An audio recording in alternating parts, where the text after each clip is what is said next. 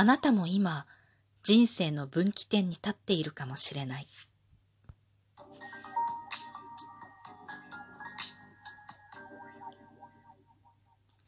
今日もなるようになるさ。こんにちは。アラフォー母ちゃんこと冬木玲です。この番組は私冬木玲が日々思うこと、本の朗読や感想など気ままに配信している雑多な番組です。今日はお題トーク、ここが人生の分岐点というテーマについてお話ししていきたいと思います。毎週恒例月曜日の配信なんですが、今日ちょっと遅いですね。そうなんです。今日はサッカーの練習はありません。なぜかというと、子供はね、サッカーの合宿に行っています。で、そろそろね、帰ってくるんじゃないかなとね、今日主人が都合よく家にいましたので、都合よくって、本当にね、都合よくいないんですよ。当たり前なんですがね。なのでね、今日はね、たまたまね、いたので、お迎えは行ってくれるということでね、お願いしました。そろそろバスが到着して帰って、こっちに向かってね、帰ってくるかなって思って、距離はね、そんなにないので、もう集合して解散したら、すぐに帰宅っていう形なのでね、どんな顔して帰ってくるかな ?2 回目の合宿なんだよね。で、一番下の4番目のね、子がやってるサッカーなんだけれども、まあ、その子だけが我が家の中で唯一人見知りが激しかった子っていうのでね、なかなかさ、私のそばから離れなくって、もうお腹の中でもね、本当に顔隠して一個も見せてくれなくってっていうね、小さい頃から、もう学校に行って外行ってはね、全然喋らないしっていう感じの子だったんですが、だんだんだんだん活発になってきて、学校でもね、結構喋りをお友達とはね、すんごい勢いで喋ってるみたい。先生の印象ではね、まだ、きなんですかね、ちょっと、えおとなしめの子という印象みたいなんだけれども、お友達の間では、そんなことはない。まあ大体さ、一番下の子ってそんな大人しかないよね っていう感じなんだけれども、まあ人、ね、世の中をだまくらかしておとなしいことして生きていくのかしらんっていう感じでね、まあそんなことはどうでもいいけれども、そうサッカーのね、練習がないので、残念ながらホイッスルのコリミー音は聞こえませんが、自宅からの配信となります。人生、ここが人生の分岐点ということでね、冒頭で、まあ、人生の分岐点に立ってるかもしれない。私も今現在立っているかもしれない。なんでかというと、この分岐点っていうのが、今回なかなか、まあ、最近お題トークちょっと早めに撮るようにしてるんだけれども、今回この月曜日まで持ち越したのは、忙しかったっていうのもあるんだけど、分岐点って、なんか、あるようでないようなものだなと私は思っていて、ここがって言われるとね、これってあげるものがないんだよね。で、まあ、一般的に考えて、この分岐点って、まあ、結婚だったり、その自分の生活の環境とか、人生の育成が大きく変わる原因となったところっていうのは、やっぱり結婚してる人だと、結婚になるのかなとか、子供が生まれたとか、うん、そういうことになるのかなと思ったりはするんだけれども、逆に、この分かれ目を選択してこっちに行こうか、あっちに行こうかってすることが、まあ、分岐点であるならば、天気、人生の転機となるんであれば、振り返ってみたときにね、そうで人生の転機となっているということだと思うんだけれども、そういうことであると、分岐点っていつでも分岐点だよねって。自分がここからこうなっていこうって変えた時点で分岐点だと思うんだよね。人生ってどんな風にも変わると思うんですよ。なので、私は常に分岐点に立ってると思って生きている。もしくは、分岐点なんてないと思って 生きてる。常に曲がり続けて、常に方向転換し続けて、もう本当に、なんだろうね、1秒先にはどっち向いて進んでいるかなんて、その保証はないし、わからないなと思いながら生きているので、なので、分岐点は、ない。ない あえて、あえて、まあ、ただね、ここが 人生の分岐点というテーマだから、あえてあげるとすれば、私は長男誕生の時かなと思うんだよね。そこが、まあ、自らの選択による分岐点ではない。まあ、子供を産むということは、まあ、子供を作ろうっていう風な意思っていうのは、まあ、自らの選択なんだけれども、うん、長男を、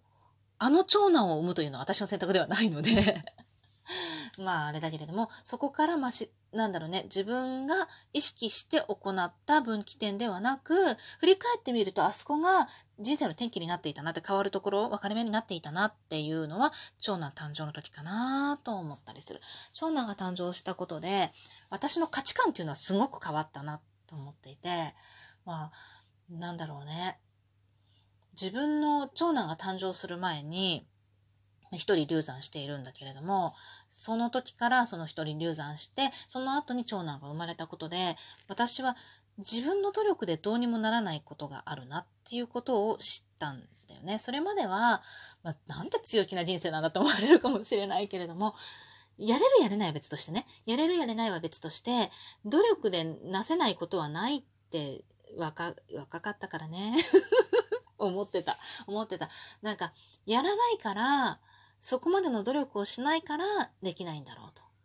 で、まあ、若干ね、それは間違ってはいないかなと今でも思ってるんだけれども、なんだろうね、本当に人生をかけてでもやれば、努力すれば、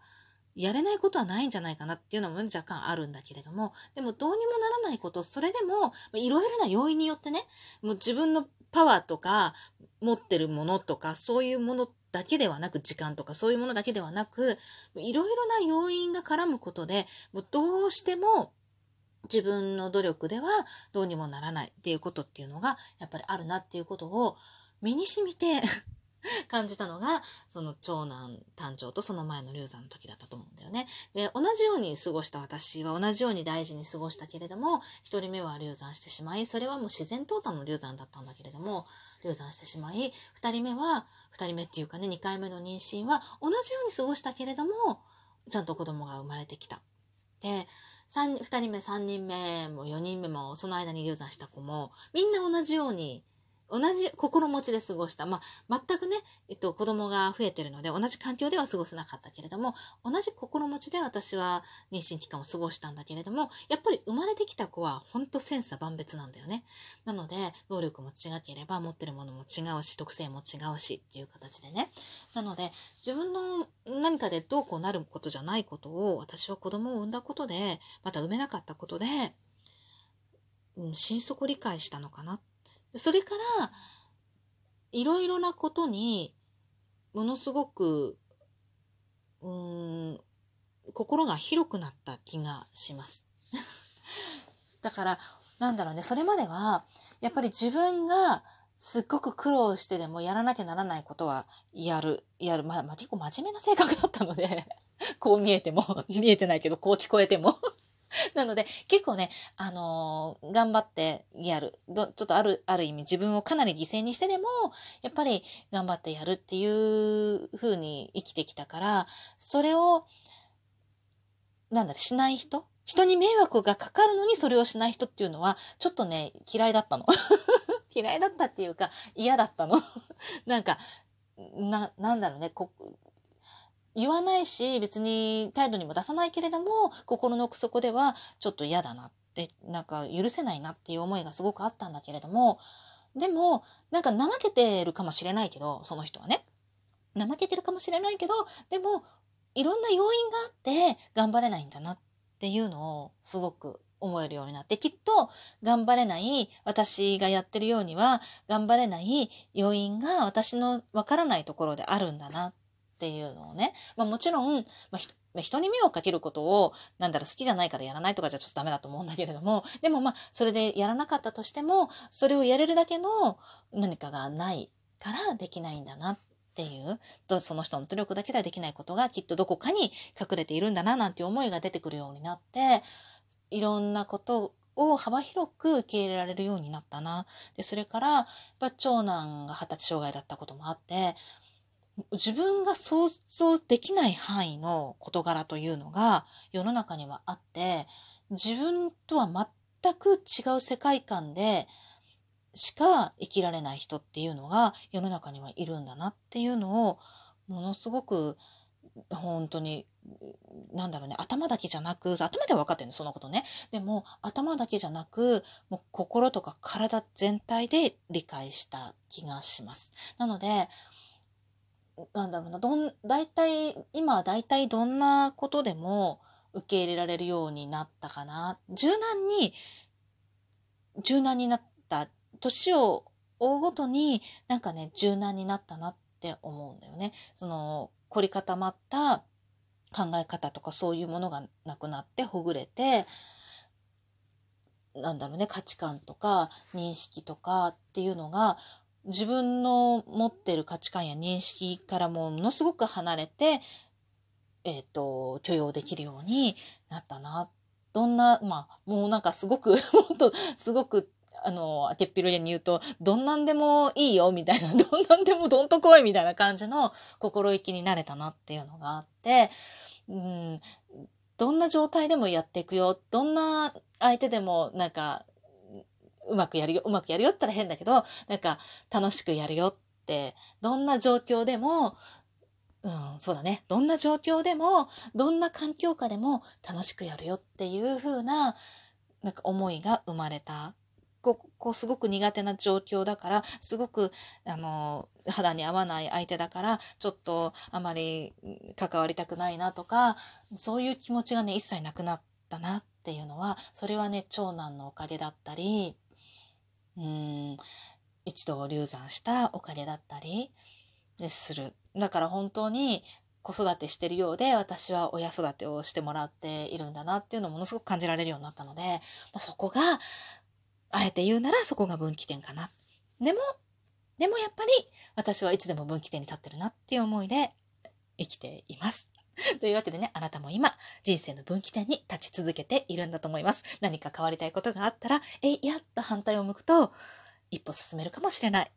なんてね。今日も最後まで聞いていただきありがとうございました。またね